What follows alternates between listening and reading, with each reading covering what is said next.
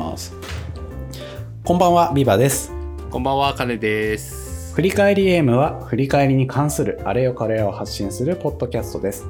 様々な振り返り手法の紹介とともに振り返りの実践を通して振り返りを探求していきますパーソナリティはビバとカネでお送りいたしますはいということで、えー前回に引き続き公開収録続けていきましょう41回目よろしくお願いしますはい、お願いします。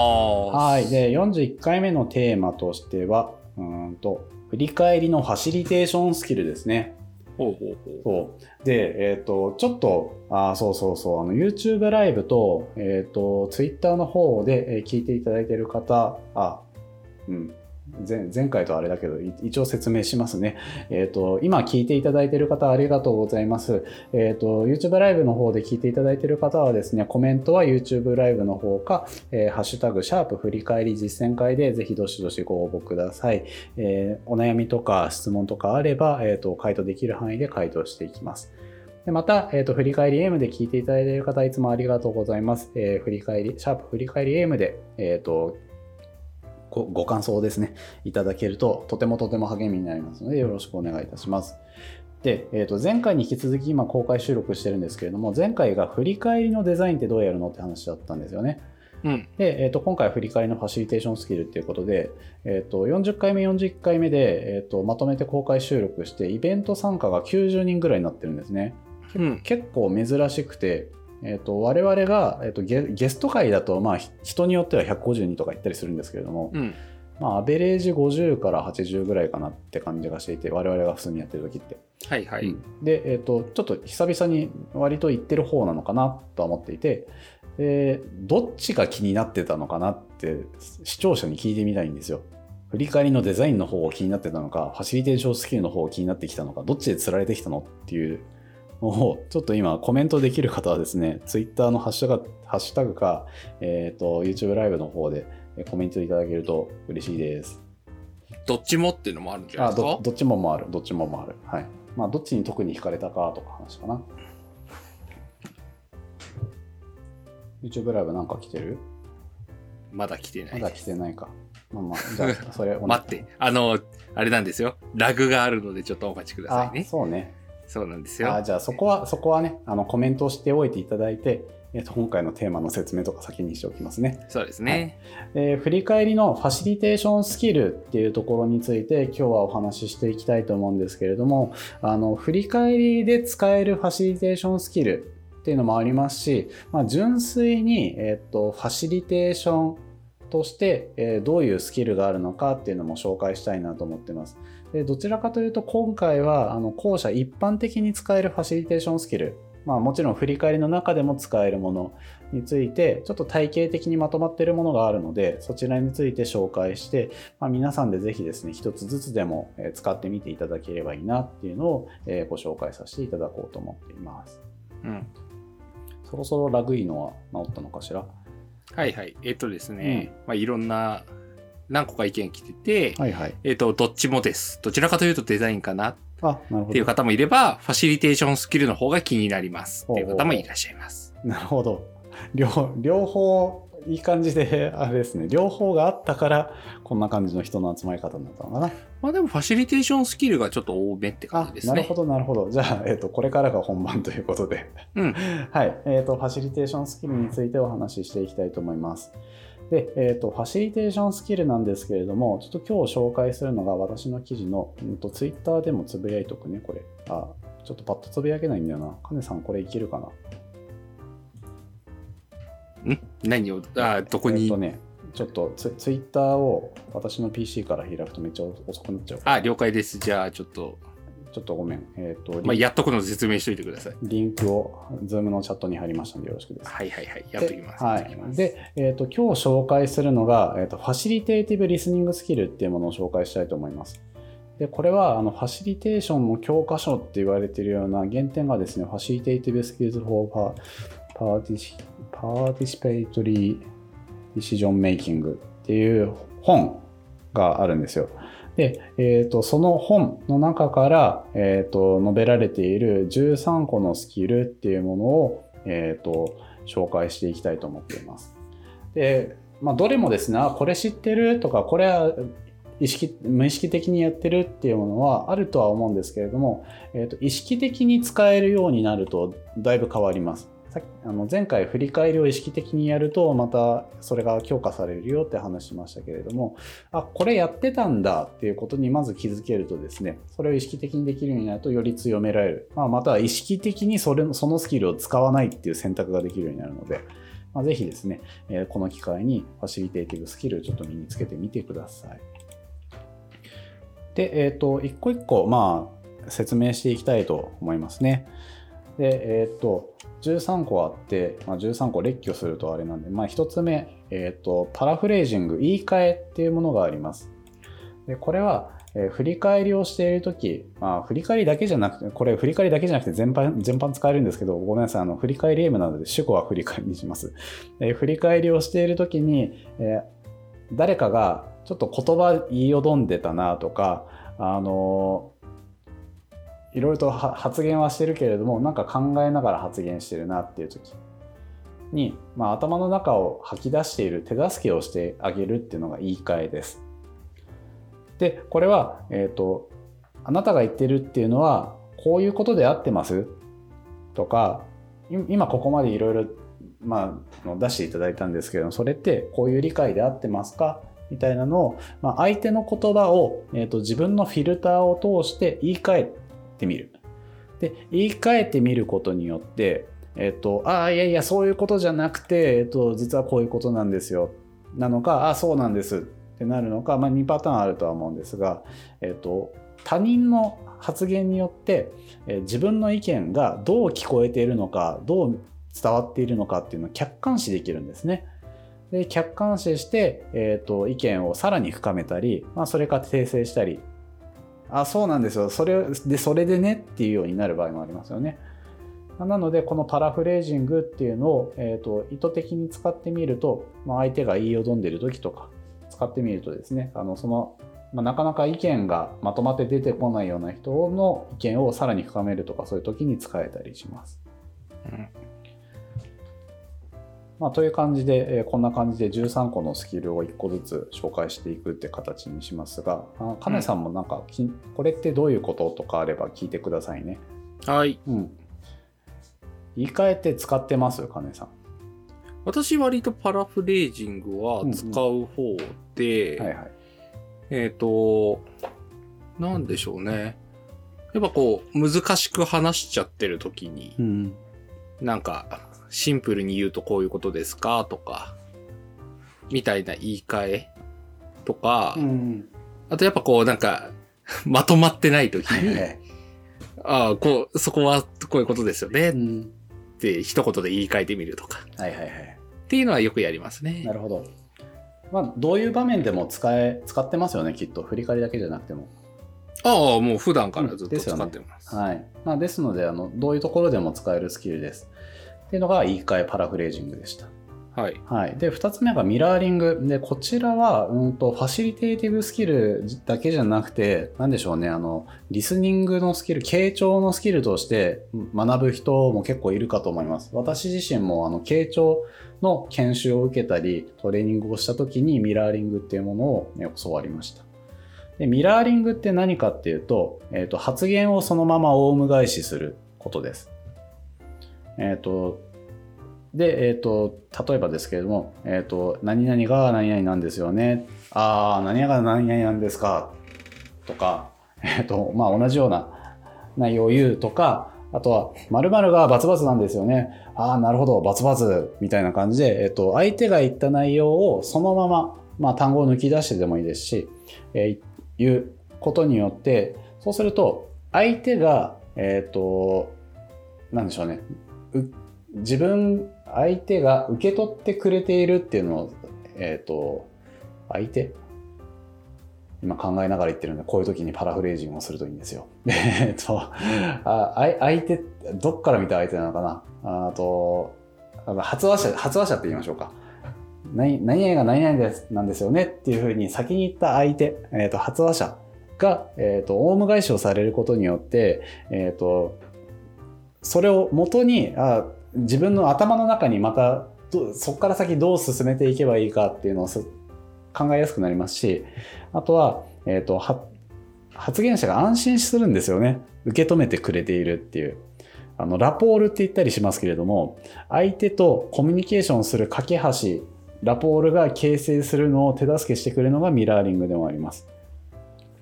で、ファシリテーション、えっ、ー、と、振り返りの時に関しては、まあ、今って、えっ、ー、と、対面で振り返りをするっていうことってなかなかないと思うので、えっ、ー、と、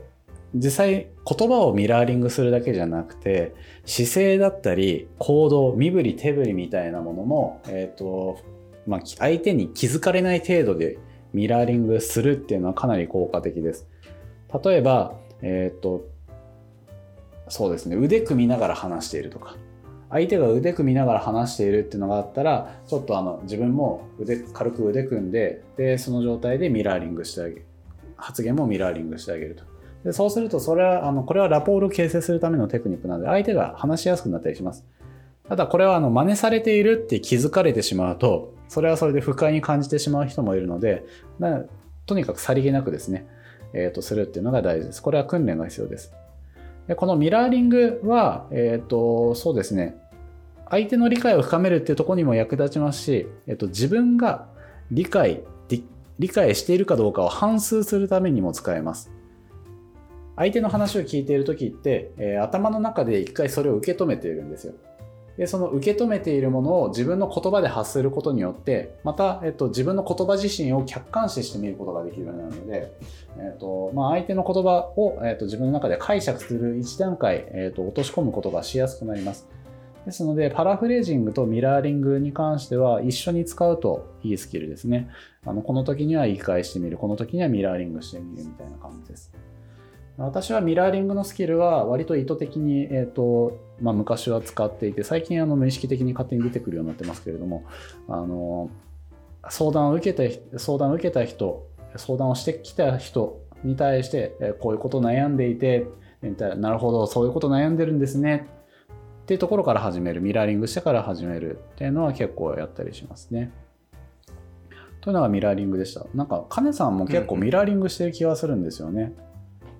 一緒にそうですね、うん、ミラーリングはよく使うっていうのはもちろんあるんで、うん、えっと、あとなんかミラーリングっていうとかっこいい言葉に見えますけど、はい、なんかもっと簡単に言い換えると確認だと思っていて、うん、あの、あれですよ、レストランの注文の確認もあれもある意味ミラーリングだなと思っていて、あの、言ったことをそのまんま言うっていうので、あ、ちゃんと伝わってるんだっていうの分かりますし、はいはいはいまあ、自分としても相手の意見をちゃんと聞けたってことの証明になるじゃないですか。はいはいはい。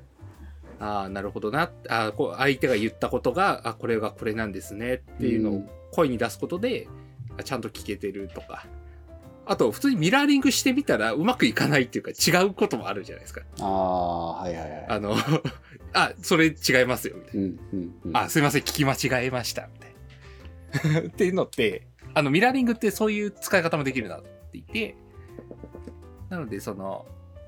意識的に、結構私はよくやるのは、本当にそういうの認識齟齬を減らすためによくやったりはしますね。ああ、なるほどね。で、今質問で、えっ、ー、と、1個前の言い換えのパラフレージングをどんな風に言い換えるのでしょうかっていう具体例が知りたいっていう話があったんですけれども、はい。えっ、と、ちょっと具体例をパッと出すのが難しいので、この振り返り M の中で実践します。あの、パラフレージング使ってみるので、えっ、ー、と、聞いてみてください。はい。はい。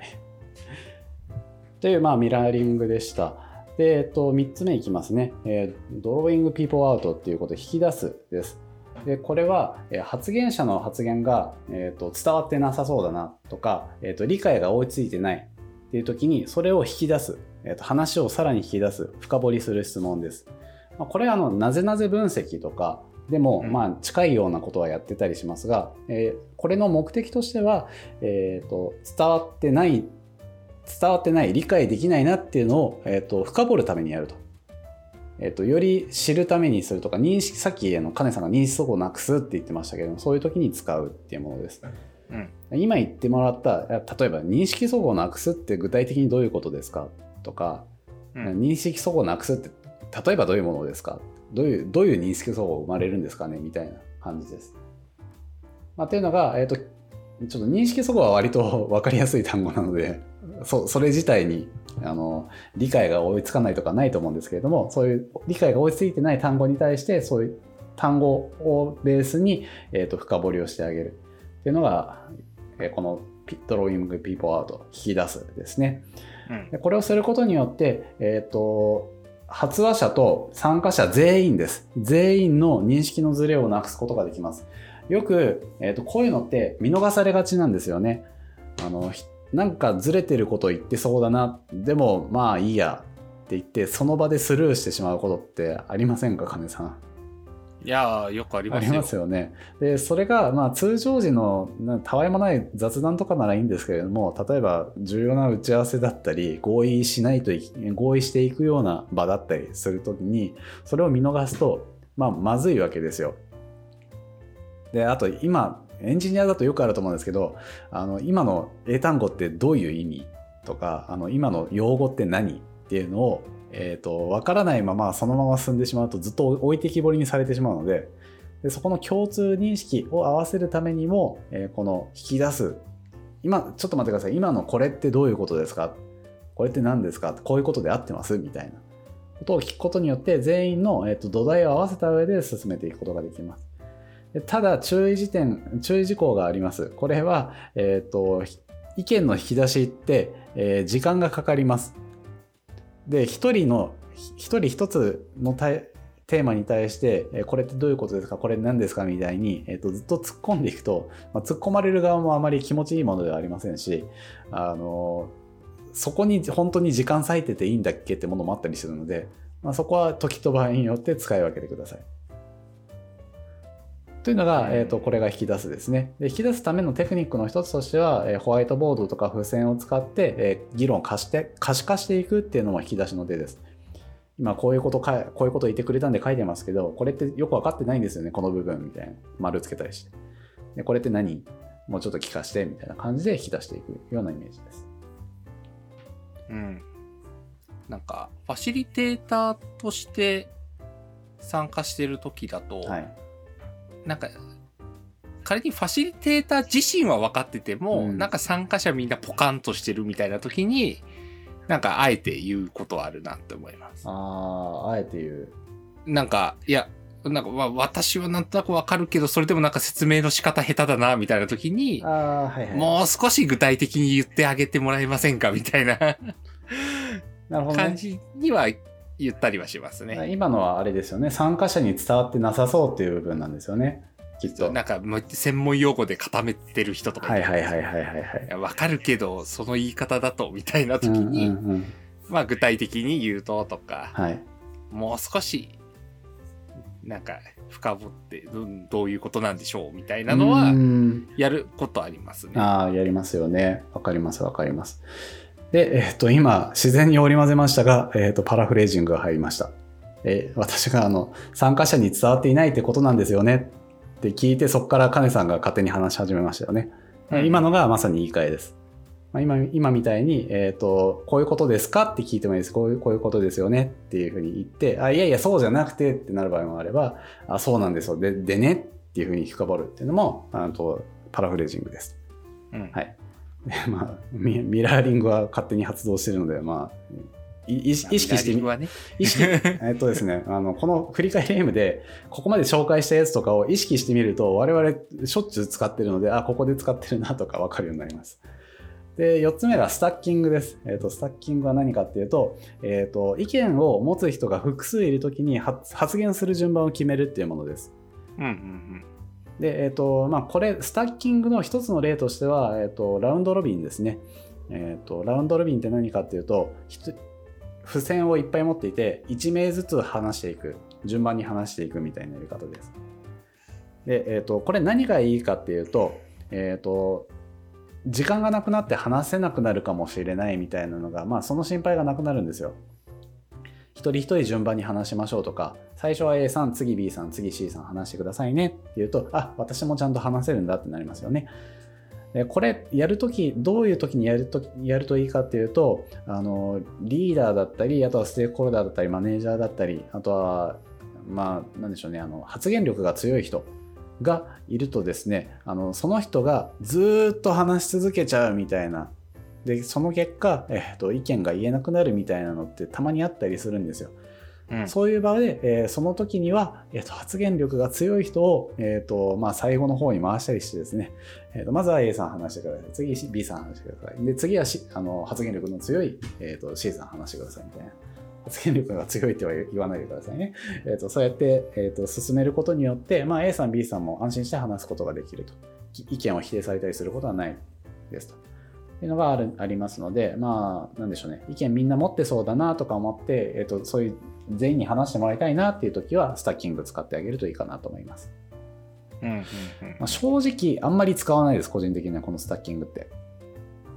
へえ。使います？私結構これは、あの、使うこと多くて、はいはいはい、まあ、でも今だとその、例えばズームとか使ったら、うんまあ、私の画面から見て左の順番に当ててきますみたいなこと言ったりとか。ああ、なるほど、なるほど。確かにそれはスタッキングですね。そうそうそう。あの、左から順番に当ててくんで、まあ私の画面から見てですけど、うん、みたいな感じで、なんか順番にみんなは、みんなに振りますよ、みたいな振りをする。はいはいはい。確かに、うん、それもスタッキングな気がする。まあそういう意味だと私もよく使ってます。あの、左順番に当ててきますよあんまりあんまり私使わなくて左上からもう勝手に話しててねっていう。とかとか。はい。まあまあそんな感じのもスタッキングなんでしょうね。うん。はい。ぜひまあちょっと話せる人がいないなっていう時に、えー、とあ話せ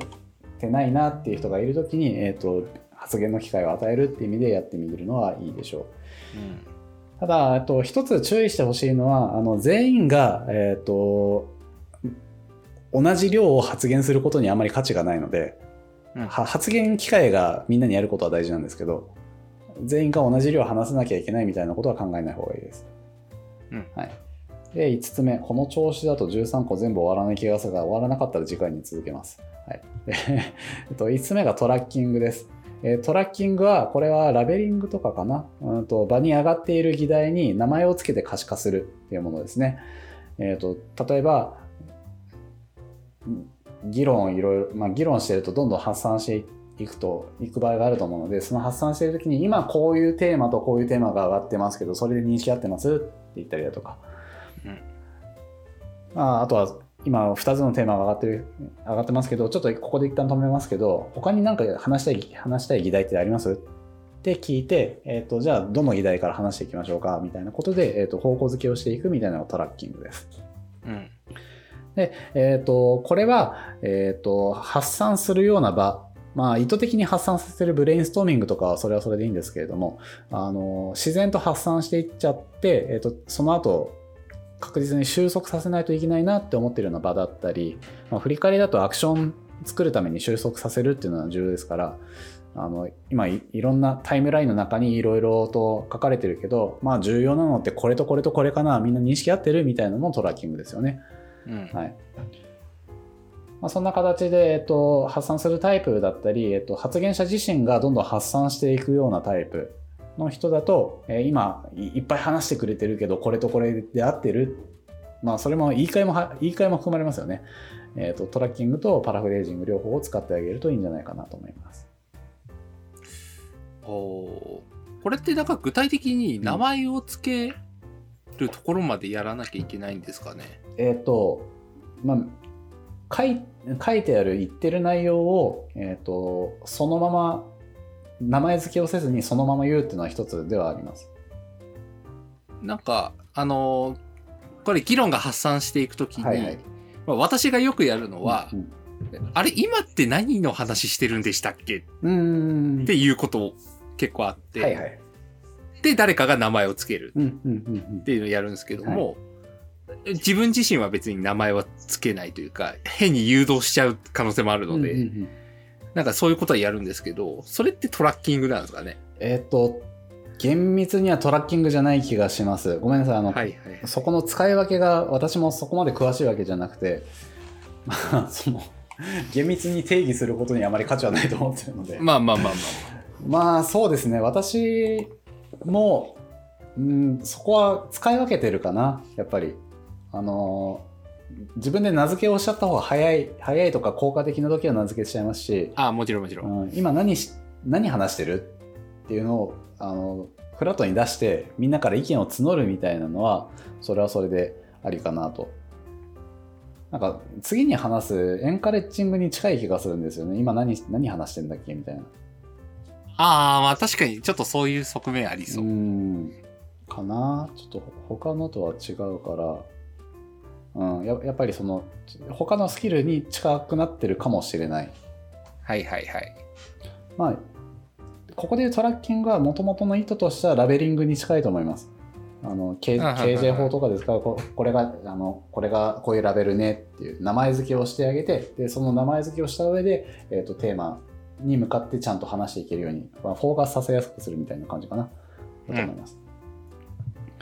はい、えー。ということで、6つ目いきます。エンカレッジング。えー、これは活性化っていう日本語でをつけています。え、これは、えーと、発言者以外にも議論参加してもらうと。まあ、これよくやりますみ。みんなきっと自然とやってるはずです。あの、他にも意見ある人いませんかとか、他にアイデアありませんかとか、えー、他の観点からなんか意見ありませんかみたいな感じですね。で、えっ、ー、と、これに関しては、使い方、意図的に使う場合に、えー、と意識するといいのは、あのクローズドクエスチョンかオープンクエスチョンで投げるどちらかを決めるのが大事で、えーと、何か意見がある人はいませんかっていうオープンなクエスチョンだと意見集まらなかったりします。うん、あの場が活性化してない状態でオープンクエスチョン投げてもシーンとなるだけなのでそうじゃなくて、えーと、何々について、えーと誰々さんどう思いますかって個別に聞いてもいいしあとは、えっ、ー、と〇〇について、えー、こういうことだと思う人いますか？ってイエスかノーかで答えられるような、えーと、質問をする。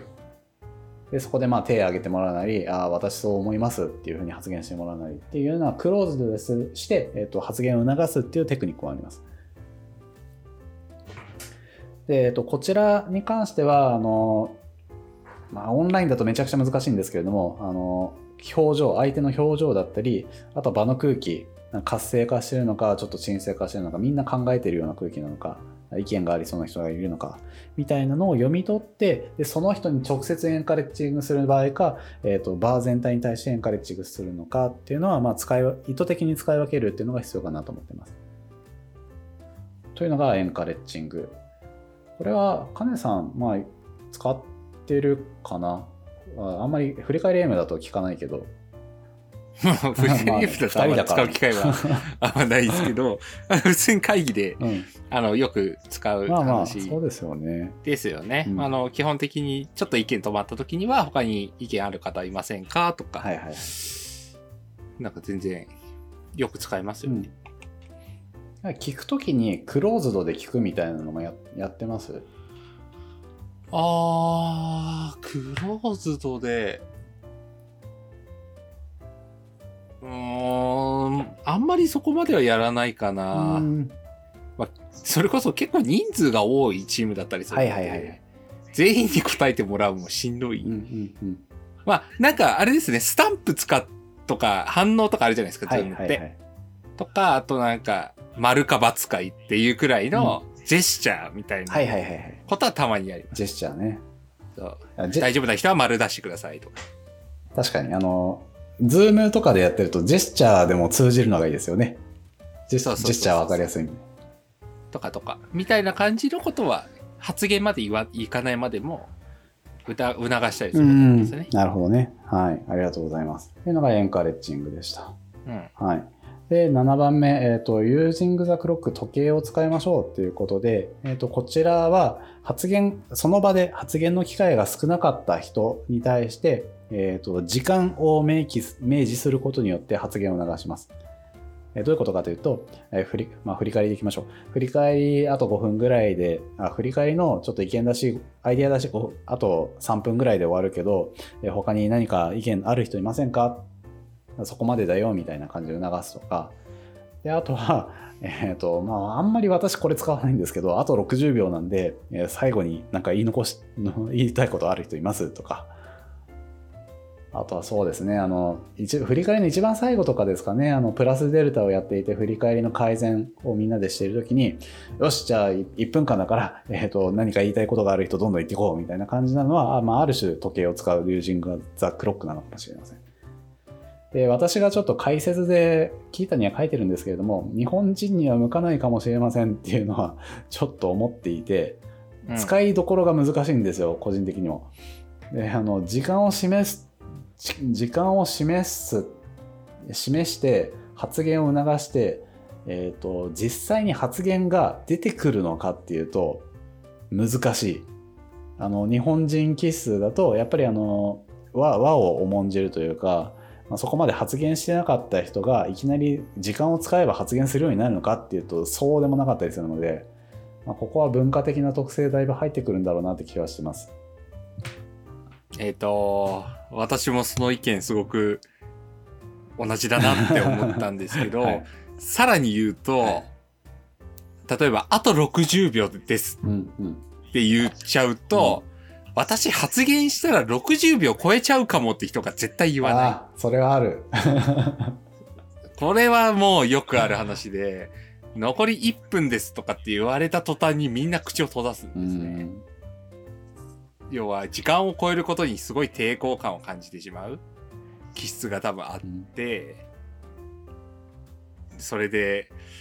言わない。ああそうなんですよね。そうになっちゃうからあんまり私も残り何分は言いたくない派です。ね、うん、逆になんかこ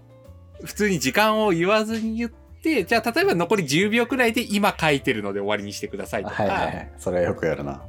であとはその時間ギリギリに発言し始めた人が終わったら、ああ、もう時間なんでっていうとか、うん、っていうふうに、残り何、何秒はやっぱり結構発言を妨げたりとか、そうですね。考えを邪魔してしまうので、私はあんまやらないな。はい。あの、もう全面的に同意なので、やはり時間を使うのはファシリテーターとしては、あの、気をつけてください。そう、難しいと思います。使うなとは言いませんが、あの、気をつけてください。はいこまあ、こういうテクニックもあるよっていうことです。そうですね。で、えっ、ー、と、ラス1ぐらい、どうしようかな。全部ここで半分じゃないですか、大体。ちょっとここで区切るか。そうですね。うん、また別の機会。そうですね。ちょっとあの、他のお悩みとかもあるので、一回ここで区切って、えっ、ー、と、後半戦また、えっ、ー、と、2週間後、あでも2週、まあ、42回の収録でもやりましょうか、その時。あでも、あれだよ、あの、書籍発売イベントやりたいからさ。はい。じゃあまあ、じゃあ間にそれが挟まって、うん、またその次の回くらいのところに、ちょっと残りのファシリテーションスキル後編やりましょうか。うね、はい。やらせてください。ということで、よろしくお願いいたします。で、えっと、先ほど、えっと、前回の収録の時に、一個悩みを、えっと、休憩中にいただいてたので回答したいと思います。ツイッターの方でありがとうございます。はいはい、えー、悩み言います。コミュニケーションに課題があるチームで振り返りを行う場合、えー、段階的過去複数回な、えー、デザインが大事ですか、え多角的に捉えるとか未来を描くっていうのは後ろに回すなど。まあ、えっ、と、一つ目の質問はこちらですね。でえっ、と、だコミュニケーションに課題があるとかとはあまり関係なくて、えっと、段階的にデザインするっていうのはすごくありな考え方です。で私も、えっとまあ、フラクタルに振り返りをするのがいいよっていうふうには考えていてあの基本的には、えー、1週間短いこと短い期間で、えー、どういうことがあって、まあ、どこがうまくいってみたいな、まあ、ざっくばらに話すみたいなのは一つあるんですけれどもそれとは別に1ヶ月に1度ぐらいはチームのルールを見直したりだとかあとは問題問題について話し合ってみるとかちょっと変化球を入れる。で23ヶ月に1回ぐらいは中長期に関して振り返って自分たちのやり方どうだったかな自分たちの成果ってどうだったかなじゃあ次のゴールってどうしたいかなっていうような未来を描くような振り返りをするっていうように段階的にやっていく段階的というよりかはそうですねあのフラクタルの構造の中でどういうふうに各振り返りをデザインしていくかっていうのは考えることが結構多いです。で、私があの振り返りの型として8つ定義しているのがあって、えそちらの型についてあの振り返り読本実践編か、まあ、今度出る振り返りガイドブックを見ていただきたいんですが、その8つの型を、えーと、1つずつ、えーと実行していくと、1週間ごとにやっていくと2ヶ月で2ヶ月8週間か。8週間で一巡するようになっててでそれをすると、まあ、割とあのフラクタルな構成にはなってますしあのいろんな議論ができるようなものになってるのでそうですね。一まあ、毎週毎週テーマを変えて少しずつやっていくっていうのはすごくありなデザイン方法だと思います。でもう一つが経験則として振り返りになれる期間の目安はありますかって話があるんですけどここは金さんにも聞いてみたいな。あの慣れ振り返りになれるまでってどれぐらいかかりますかね？慣れるって何ですかね、うん、ああなるほどね。どこ？れ難しい。慣れる状態慣れた状態、うん、って何なんだろうなって思うと難しいですよ、引き出しが入りましたね。慣れるとはどういうことですか？まああのちょっとパパッとは返答書いてこないと思うのであのいいですよ。か金さんの思うなれるについて回答していただければうーん。まあそうですね。うんまあざっくり1ヶ月とかまあ1週間ずつやってて1ヶ月くらいやったら、一通り慣れるんじゃないかなと思ってます、はいはい、なるほど。その慣れるの状態っていうのはどういう意図で言ってますか？そうですね。なんかこうああだこうだ説明とかせずにあの、こんな感じの課題感が、さっき、あの、前回言ってた問いをもとに問いを説明したら、それに応じた振り返りができる。はいはいはい。なるほどね。はい。そうですね。私は慣れるというよりかは、あの、まあ、こういう質問が出るときって振り返りを始めるとか、そういう時の話が多いので、導入してから定着するまでどれぐらいかっていう意味だと、私の場合はだいたい、えーと、4週間から8週間うんうん、まあ、ものによっては8週間以上かかりますけど、あの1週間に一度やってる前提です。で、えっ、ー、と、手やってます。私があのいろんなところに振り返りコーチングをして、導入のコーチングとかさせていただいてるんですけども、その時にも基本的にはあの8回 1, セットで、えー、振り返りをもう自分たちでデザインできるようになる。あの自分たちでデザインできるようになって自分たちで問いかけも回せるとかファシリテーションもできるようになるのが、えーとまあ、最短で4週間、まあ、通常8週間ぐらいですね。っていうのがかかります。それは、えーと、私の場合は最初に、えー、と4回4回ぐらいは最初の1回はですねあのまずもみんなで目標を考えるんですよね。インセプションデッキみたいなやつでみんなどどうなりたいの？とか。で、その後は、えっ、ー、と、通常のケプトとか YWT とか、まあ、そのチームに馴染みのある手法でいいんですけれども、まあ、それで、えー、しばらく振り返りのやり方、進め方そのものに慣れていただいて、で、次の後半の4週間に関しては具体的なアクションも出すと。アクションも出して、えー、自分たちで振り返りも回してみるみたいなことをやると、大抵、えー、と8週間ぐらいで、えーと、自分たちで回せるようになります。うんまあ、っていうのが、えーと私の感覚値ですね。はい、という質問にお答えしました。うん、YouTube, YouTube の方なんか来てるかしら？まあ大丈夫大丈夫です、はい。ありがとうございます。じゃあ、えっ、と、もう一つ、もともと回答したいと思っていた悩みについてお話しますか。はいはい、ちょっと待ってくださいね。下の方行きます。えっ、と、これ、これ難しいな。長くなりそう。えー、経験者が少ない振り返りで、えーと発言のハードルを下げたら本当にどうでもいい話しか出てこなくなったんですっていう悩み。うん。なるほど。なるほど。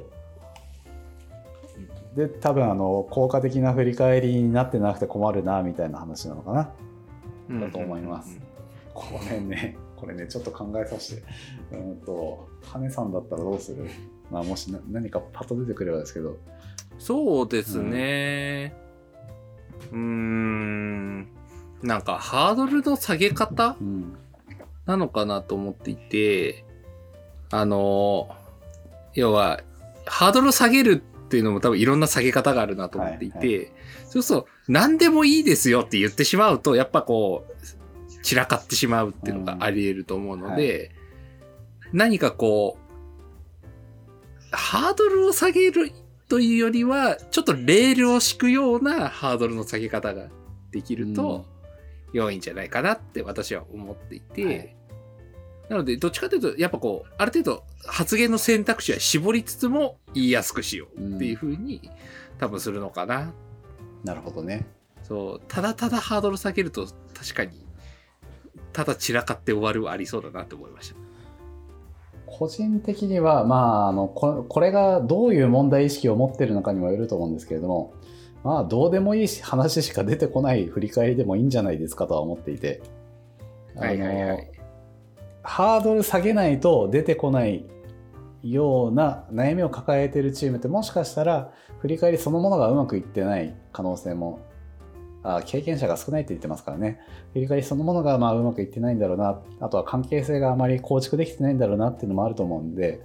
あの、1回2回ぐらいはそういうどうでもいい話が出てくる振り返りで、あ、振り返りってこういう、あの、雑談ベース、雑談みたいな感じでやってもいいんだなっていうのを知ってもらうっていう意味では全然ありかなとは思います。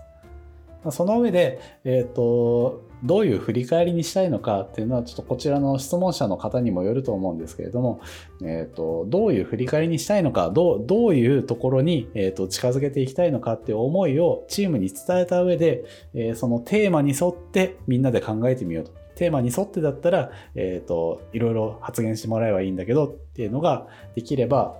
え、ー、と、いいのかなと。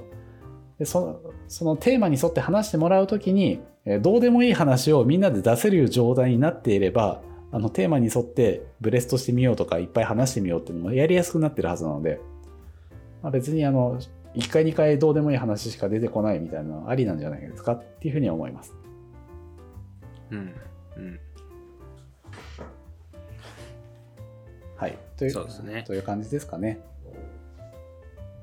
はい、という感じであの振り返りの悩みに関して、えっと、27スクラムギャザリング東京2021で収集した悩みがまだ20個以上ありますのでそちらを解消していきますしあとは、えっと、こういったイベントの中だったりイベントの後でも構わないです。あのこれちょっと気になるんですけどみたいなことがあれば、えーハッシュタグをつけていただくか、えっ、と、私に直接、えっ、と、メンションいただいて DM いただくとか、えー、に関してあれば、まあ、もし公開していい悩みだったら、この場で行きますし、えっ、ー、と、ちょっとあの直接相談したいものがあれば、えっ、ー、と、振り返りコーチングっていう形で、まあ、30分普通にお話しましょうとかしたりしますので、ぜひぜひ、えー、お悩みは、え気軽にご相談ください。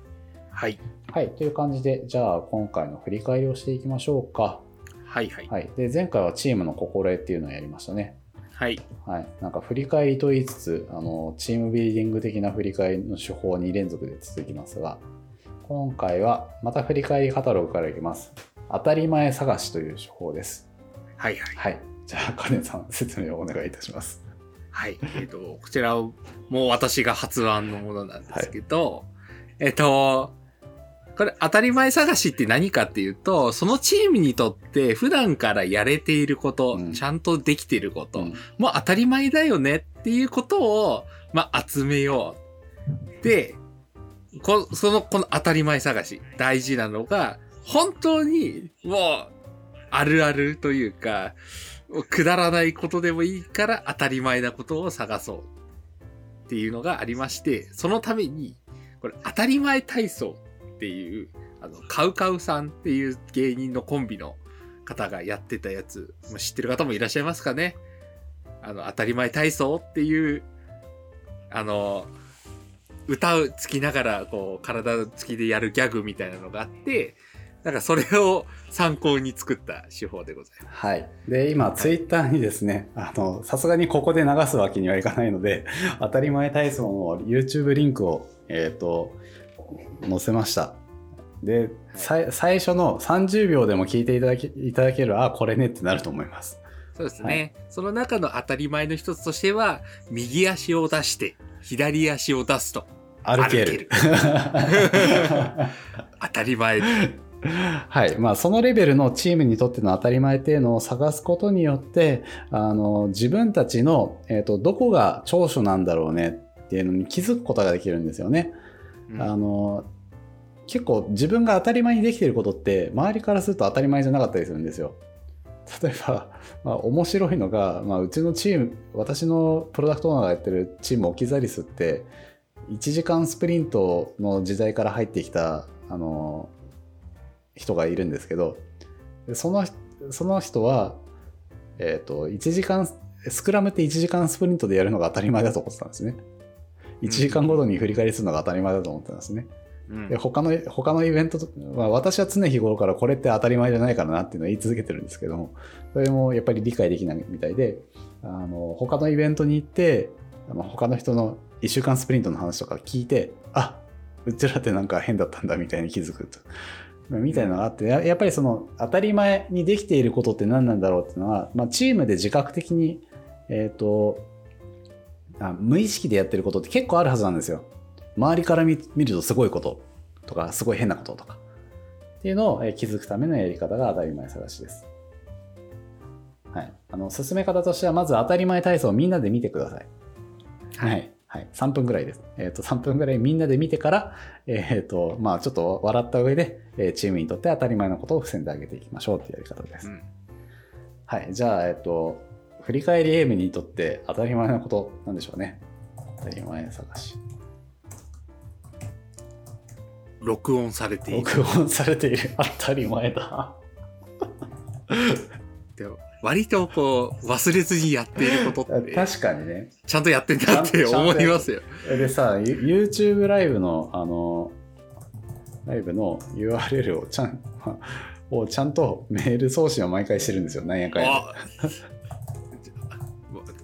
それ送ってなきゃ今ここに人はいないけど。いや、一応ね、コンコンパスが、そういうのだと当たり前で、あの、コンパスの参加者欄には、あの、当日イベント開始までにはリンク貼りますって書いて。おちゃんとしてる。うん、ちゃんとしてる。いいですね。当たり前。それは当たり前のようにやれてるんですよね。まあ、あと、まあ、我々はやっぱ当たり前のように聞きやすい話し方をしてるな、ああ。思っている。そこはもう、自信を持っていいかなと思っていて。確かに。それは金さんが言ってくれると嬉しいな。あとは何でしょうね。あの楽しくできてるよねやっぱり。あそうそうそう。確かに。そう楽しくできてる。楽しい？金さん。いや超楽しいんですよ。楽しい楽しい通り越しても自然体ですもん。だから当たり前なんですよね。自然体、確かにね。そう、リラックスしてる状態というか。ああ。確かにな。なんかあの、ちょっとポッドキャストとか YouTube って、なんだろうな、まあ、昔は講演とかとちょっと違う、ワークショップとかと違って、微妙に構えてた部分があったんですけど、今はあの普通にポッドキャストで話してる時が一番自然体な気がしていて私は。他の時はファシリテーターモードが多少入るので、はいはいはいはい。ある種自然体で話せているかな。そうですね、うん、っていうのがなんか当たり前だなっていう。そうそうそうそう。感じしていいですよね。はい。まあ、みたいなのが当たり前探しでした。あの、チーム、あの我々ポッドキャストでやってるんでチームでやるともうちょっと違う意見が出てくると思いますが、まあ、いろいろとその当たり前を話すことによって例えばね聞きやすい話し方をしているってカネさん言ってくれてああ私もできてきてるんだなって今思いましたし、うん、カネさんの中でも何か気づきありましたかね？あるのかな？いやちゃんとメール送信してるんだな や、あと、あれですね。思ったのは、それ当たり前だと思ってたんですけども、改めてこう、見ると、いつも送ってくれてありがとうって気持ちが生まれました。ああ、いや、そういう意味だともう、あれですよ。OBS とか、もう感謝感謝ですよ。YouTube ライブとか。はい。はい、そう。なんか、当たり前になってることって、ある意味、なんかもう、いつもやってくれてるからって言って流しちゃいそうだ確かに。ことあるじゃないですか。でもこうやって可視化されると、なんか、あ改めて見るとありがとうみたいなのも生まれるなって今思いました、そうですね。良いっすねこれもまた。最近はあれですよ。YouTube ライブリスナーさんに向けての当たり前だと YouTube ライブにコメントするとかハッシュタグでコメントするとかが最近だと当たり前のようになってきてますけれどもやっぱり昔ってそういうのなかったんで確かに、うん、皆さんがあの盛り上げていっていただいているのが本当に助かります確かに当たり前のようになってたけど、うん、違うんだよな。違うんだよありがたい。そうそうそうそう。まあ、という形で、あの、感謝につなげられるっていうことが今分かりましたね。そうですね。当たり前、当たり前探しいいことありましたね。うんはい、なるほど。やってみるとやっぱ、あれですね、発見がありますね。はいまあ、という形で、あの、当たり前体操、あの、今回流してませんからね、ちゃんと見てから始めてください。そうそうそうそう。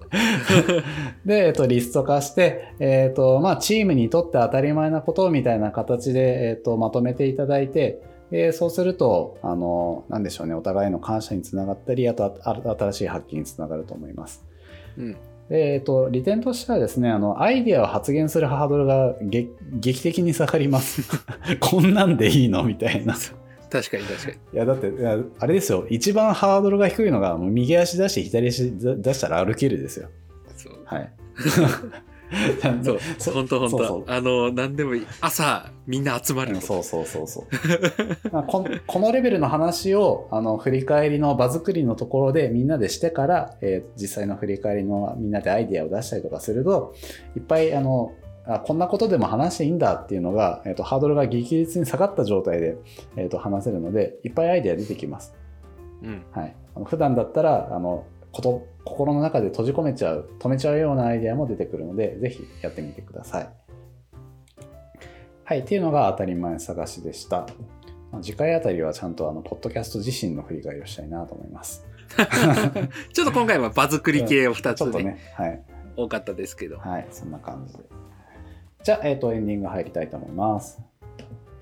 振り返り M では、リスナーの方からご意見、ご感想をお待ちしております。振り返りについて深めたい人は、シャープ振り返り M をつけて Twitter でつぶやいてください。はい。ということで、えっ、ー、と、まあ、宣伝改めて、えっ、ー、と、振り返りガイドブックの宣伝をしておきます。さっき、えー、前回と違う話をしたいと思います。え振り返りガイドブック2月17日に発売されます。で、中身としては、目次書いてあるかな？目次書いてないんだな。えっ、と、振り返りガイドブック。障害者のページにですね、目次が書いてあるんですよ。目次。障害者。で、え、ー、と、まあ、もちろん漫画で、えっ、ー、と、導入から定着まですごく分かりやすく書いてるっていうのはもちろんなんですけれども、あ、目次書いてないんだ、これ。あ、目次あった。こっちにあった。目次の登録がありません。悲しい。ありませんでした。で、えっ、ー、と、まあ、書いてる内容としては、あの、振り返りの基本的な話だけではなくて、えー、振り返りで、えー、どういったファシリテーションをすると良いのかとか、オンラインでどういうふうに振り返り進めていくのとか、まあ、あの、コロナ影響下ですからね、今のご時世に合ったやり方についても書いてます。えー、ぜひですね、あの、幅広く書いてる本、えっ、と、振り返りの導入について幅広く書いてますので、一冊買っていただいて、あの、本当に困ってる部分に関関して読むみたいな使い方もできます。また、えっと、この振り返り M でいろいろ悩み紹介してますけれども、えこういう時にこういう悩みあるよねっていう悩みをですね、30個ぐらい収録してます。それに対しての回答もしてますので、えっと、チームで起こった内容、まあ、起こりやすい悩みについて、えっ、と、いろいろ収録してますから、まあ、そちらも読んでいただくと、え、ファシリテーターとして、えっ、と、ケーススタディをするとか、自分自身の振り返りのスキルを上げるっていうのにも使えると思います。で、振り返りの手法の、えーと、組み合わせ方みたいにのにも書いてます。えー、前回ですね、振り返りのデザインについてお話しましたけれども、まあ、どのように振り返りの手法を組み合わせて実際の振り返りをデザインしていくのかっていうところ、ちょっとアドバンスの内容についても書かれていますので、ぜひ、えーと買っていただけると嬉しいです。で、えっと、前回お話しした振り返りのデザインに関しては、コンパスの振り返り実践会のページで、えっと、2週間に一度、一度ぐらいのペースで振り返りのワークショップやってますので、そちらもご参加ください。で、直近ですと、振り返りのデザインのワークショップと、あと、今回あの、えっ、と、当たり前探しとか新しい手法をやりましたけれども、振り返りの手法をみんなでやってみようっていう、OST の形式のワークショップも、開催しようとしてます。今17名かな、ご参加いただいてます。えー、そちらもですね、えー、ぜひご参加いただいて、やってみたい手法をみんなで探して、みんなでファシリテーションしてみる、えー、ちょっと実験してみるっていうのを、えー、その場を準備してますので、よろしくお願いいたします。はい、というところで、かねさん、もう一回言っとく？はい、はい、えー、改めまして、チャンネルの宣伝でございます。えっ、ー、と、振り返り AM チャンネルというものがですね、えっ、ー、と、YouTube の方のチャンネルができましたので、えっ、ー、と、YouTube を見てる方はぜひ、その登録、えー、しておいていただいて、で、あと、通知までオンにしていただけると、あの、まあ、突発的にやることはあんま多くはないんですが、突発的な配信とかで対応できるようになりますし、まあ、あと、ポッドキャストで聞いてる方も、まあ、ぜひですね、YouTube の方の、まあ、このライブ感で楽しんでいただくであるとか、あとは今後何かこう動画のコンテンツみたいなものもなんか作っていけたらいいかなと思ってたりするので、まあ、ぜひ振り返りエイムの、えー、チャンネルの方、YouTube の方もぜひ一緒に盛り上げていっていただければなと思います。はい。ということで、えっと、ここまで、えー、2時間、えっ、ー、と、振り返りゲームで聞いていただいている方は、えっ、ー、と、毎週ありがとうございます。お聞きいただきありがとうございました。また、えっ、と、次回お会いしましょう。それでは、さようなら。さようなら。